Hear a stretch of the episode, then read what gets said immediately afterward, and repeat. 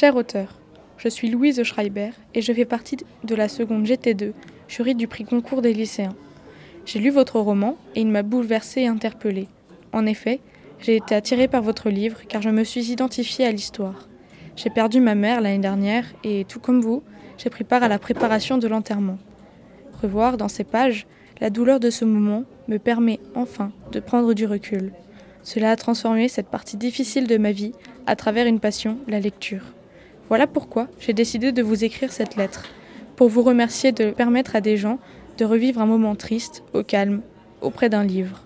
Mais aussi parce que j'ai une question. Est-ce qu'écrire un roman vous a définitivement permis de faire le deuil de votre papa?